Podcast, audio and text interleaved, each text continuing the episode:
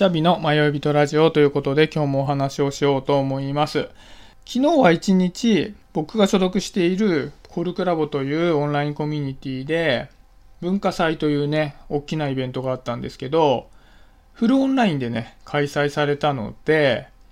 まあ、僕は家にいながら丸一日文化祭というイベントに参加できたっていう感じなんですよね。僕はどっちかっていうと、まあ、イベントに参加して楽しむというよりは、イベントの出し物をする方だったんですけど、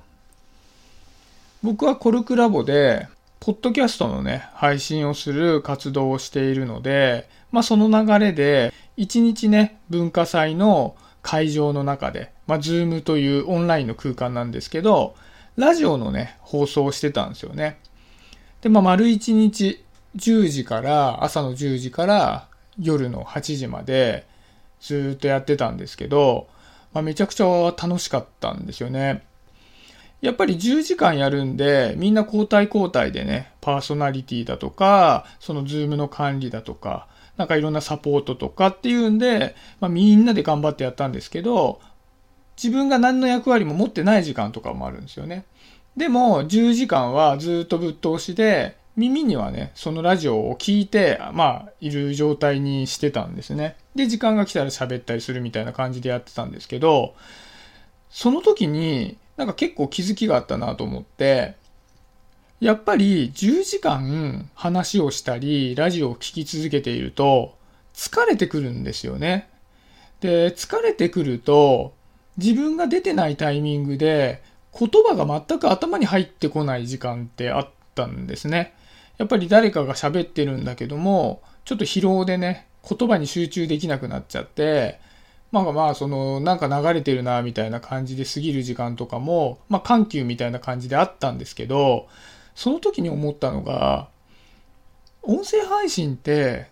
言葉の内容が頭に入ってこなくても、その心地よさだけはしっかり伝わるなっていうのをめちゃくちゃ感じたんですよね。で、これって音声配信のもうめちゃくちゃでかい醍醐味の一つだなっていうふうに昨日は実感させられっぱなしの一日だったんですけど昔お茶の間の皆さんって言葉ってあったじゃないですか。まあ、若い方ってもしかしたら知らないのかなテレビでね、その番組を見てくれている視聴者の皆さんに語りかけるときにお茶の間の皆さんっていう言い方をするんですけど、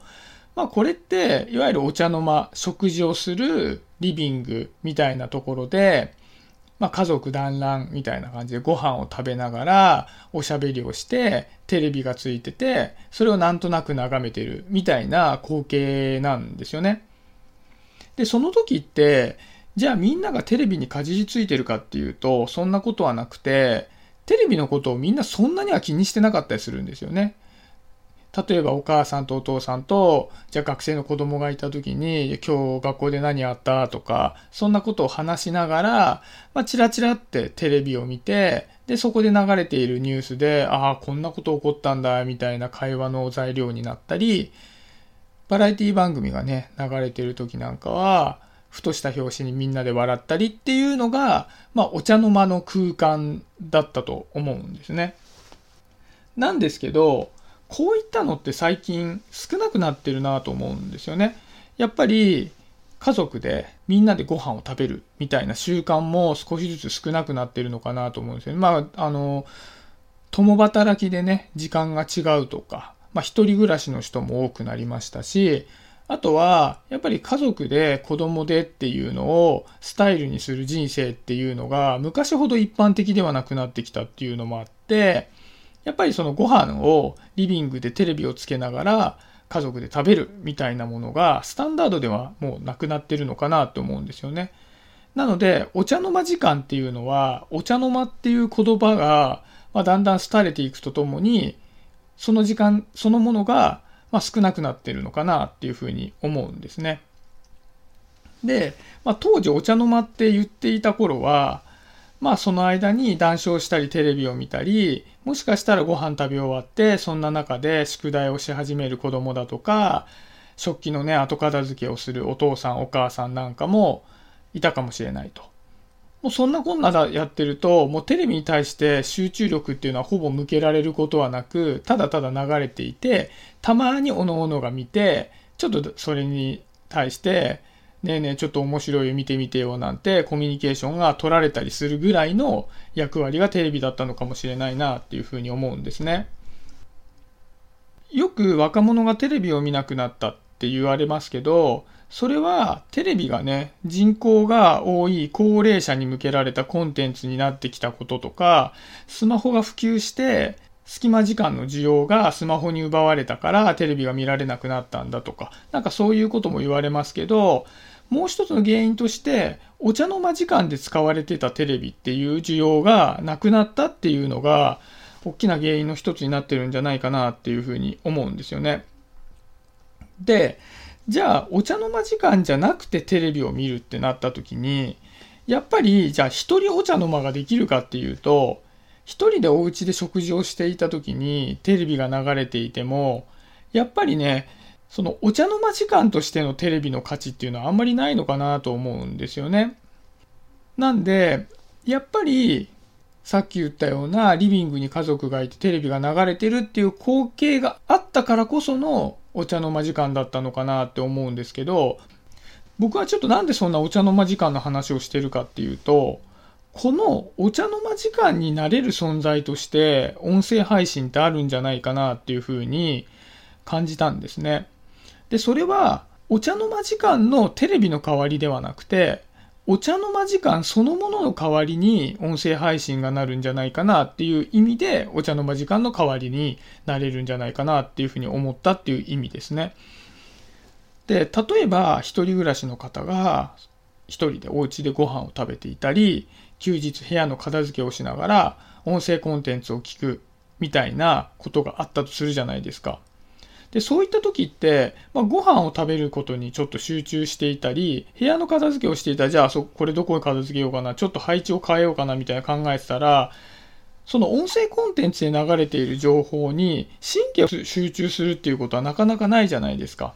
要するに、まあながら時間っていう言い方をしますけども、メインのやっていることがあって、サブで耳だけ音声配信に向けているみたいな感じだと思うんですよね。でも、こういう、例えば聞き慣れたコンテンツみたいなものを聞き慣れた声で聞いている時間って、その間に、まあさっきのね、ご飯を食べ終わった後に勉強を始める学生さんみたいなのと一緒で、その間に、本当のお茶の間時間であれば、まあみんながテレビが流れてたり、じゃあ横で夫婦で談笑していたり、まあ片付けとかの作業をしていたりっていうのがお茶の間の空間だったりするんですけど、そういったのは一人では再現できないので、ただ、耳に音声配信が流れているっていう状況が、もしかしたら本当のお茶の間時間がなくなってしまっている現代社会において、疑似のお茶の間時間っていうのをお届けできる存在なんじゃないかなっていうのを、僕がね、まさに昨日10時間もう多分生まれて初めてですよね。僕はそもそもがそんなにラジオを聞く方ではなかったので、そんな長い間ね、音声配信を聞いたことっていうのはもう生まれて初めてなんですけど、それをね、初めてやってみて、疲れてしまってね、情報が耳に入ってこないみたいな時間を、まあ、結果として過ごせたことによって、で、その時間の心地よさも感じられたことによって、なんかね、僕は昨日一日、お茶の間時間を過ごしながら自分でもおしゃべりしてみたいな感覚があったなぁなんて思ったのでね。もしかしたら一般的な音声配信っていうコンテンツの中にもそういった効果があるんじゃないかなと思ったのでそんな話をしてみました。まあねこうやってまあ僕が自由に好きなことを喋っていることがもしかしてね誰かの耳のお供というかね、お茶の間時間になれるようなことがあったらめちゃくちゃ嬉しいなと思いますし、自分自身も音声配信ね、こうやり始めて好きになったんですけど、詳しいわけではないので、なんかね、自分のお茶の間時間にできるコンテンツなんかもどんどん見つけていけると嬉しいななんていうふうに思いました。はい、今日はそんなところで終わりにしようかなと思います。今日もありがとうございました。シャビでした。バイバーイ。